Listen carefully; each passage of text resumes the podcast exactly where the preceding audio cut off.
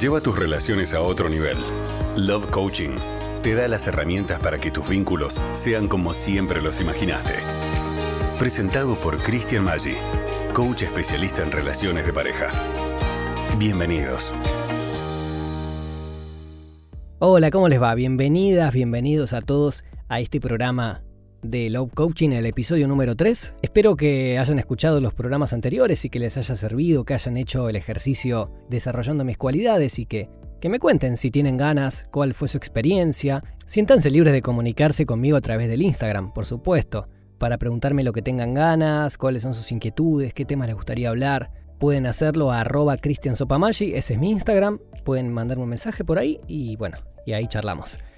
Hay una cosa que estaba pensando cuando se me ocurrió hacer este episodio, algo que se repite mucho cada vez que hablo con amigos y amigas, y que tiene que ver con las peleas. Muchas veces me pasa que ante la pregunta, bueno, pará, ¿y cómo fue que terminaron peleando? Contame un poco.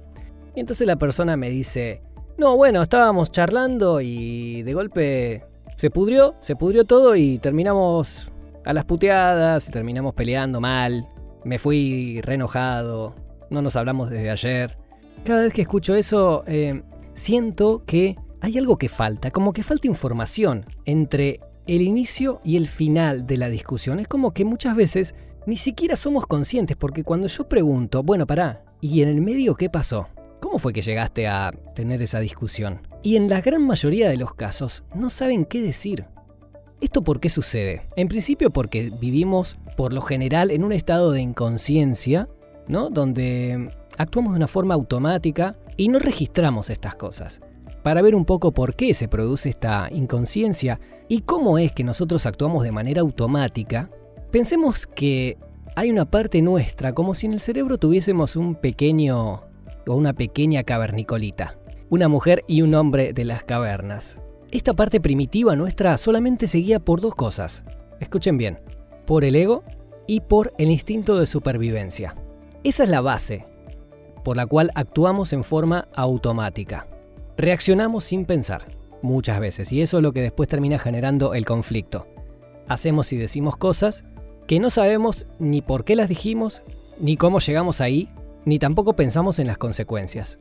Esto no es solamente una cuestión instintiva o un instinto de supervivencia, también está complementado por otras cosas, como por ejemplo por nuestras historias personales, por la familia en la que crecimos, por los modelos que nosotros tenemos de lo que es una pareja, lo que nosotros pensamos que es una pareja sana, cómo era la relación entre nuestros padres, todas las cosas que nos fueron pasando, las diferentes relaciones que fuimos teniendo a lo largo de la vida, y también por cuestiones culturales, ¿no? Creencias religiosas, prejuicios, un montón de cosas que eh, afectan estas acciones y que por lo general se dan de manera inconsciente porque es como que ya formaron una matriz en nuestro cerebro que resulta difícil de cambiar. En realidad no es difícil de cambiar. Lo que hay que hacer es tomar conciencia de que existe. En principio hagamos eso, en principio tomemos conciencia. Como dice Darío, mi psicólogo, le mando un, un, abrazo ya que estamos. No busquemos la solución en este momento. Simplemente quedémonos con esto, con el conocimiento de que eso existe, de que hay una parte inconsciente nuestra que reacciona en forma automática y que eh, lo que hace es reaccionar de la misma manera ante estímulos similares. Es como un reflejo condicionado. Estas reacciones lo que buscan es protegernos, es defendernos ante un posible ataque que la mayoría de las veces no es real. Por eso es importante que nos detengamos a pensar cada vez que vamos a abrir la boca o cada vez que vamos a accionar. Lo que sucede con esta parte inconsciente que todos tenemos es que esto nos hace adoptar diferentes roles en la pareja. Yo te voy a contar ahora cuáles son y te dejo como propuesta que pienses cuál es el rol que vos adoptás de estos cuatro que voy a mencionar dentro de tu pareja. Son roles que suelen eh, generarse en la infancia. Entonces, acá tenemos cuatro posibles lugares en los que tendemos a ubicarnos después en las relaciones adultas. Por ejemplo, podemos ubicarnos en el lugar de padre o madre crítico, aquel que te critica absolutamente todo, donde solamente las cosas están bien hechas y las hago yo, etc. Vos también podés complementar con, tus, opiniones y con tu, tu visión sobre este rol de padre o madre crítico, pero son fáciles de identificar. Si pensás un poquito te vas a dar cuenta. Después está, en el otro lado, el padre o la madre sobreprotector o sobreprotectora, que, que en realidad, digo, también es una forma de controlar, pero desde otro lado. No confías demasiado en la capacidad del otro de desenvolverse solo o sola. Por el otro lado, en lugar de ponerte en el rol de padre o madre, te podés poner en el rol de niño. El famoso niño o niña rebelde. Aquel que, no, yo nada de lo que vos me digas, eh, tenés razón. No, no, no, no. Vos me decís A, yo te digo B. Y así se maneja el niño o la niña rebelde porque obviamente se revela ante un padre o madre controlador. Y por último, el complementario con el padre y la madre sobreprotector es aquel niño o niña sumiso en el cual esta misma sobreprotección hace que terminemos eh, poniéndonos en un lugar donde no podemos decir que no, donde somos incapaces de revelarnos ante, de una manera sana, ante una situación que no nos gusta o que no nos hace felices. Bien, entonces yo te invito a que pienses en cuál de estos cuatro roles vos podés ubicarte, porque esto te va a servir como referencia para poder detectar cómo estás actuando en forma automática. Así que te los voy a repetir para que los anotes y para que también puedas identificar tu pareja, qué rol ocupa. Te las repito. Padre o madre crítico, padre o madre sobreprotector, sobreprotectora, niño, niña rebelde, niño, niña sumisa.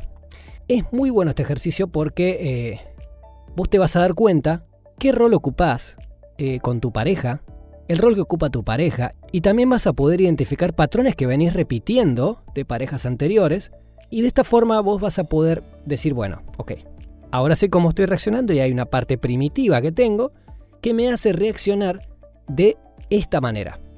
Entonces ya hicimos un gran paso ahí, que es aumentar el nivel de conciencia. El ejercicio que te propongo hoy para poder avanzar un poquito en mejorar tu relación es el siguiente. Vas a anotar en una hoja de cuaderno cuál es el rol que vos pensás de estos cuatro que mencioné que estás jugando. Después quiero que hagas un trabajo un poco más profundo. Vas a hacer lo siguiente, vas a anotar tres cosas que tu pareja hace o dice que a vos te joden, que a vos te molestan muchísimo y que te aprieta ese botón que hace saltar tu parte primitiva. Al lado de esa cosa que tu pareja hace o dice, vos vas a notar qué cosas haces o decís vos cada vez que esto sucede. Y al lado de esa reacción tuya vas a poner una P o una E. Esto significa que vos vas a evaluar si tu reacción genera paz o genera estrés en la relación.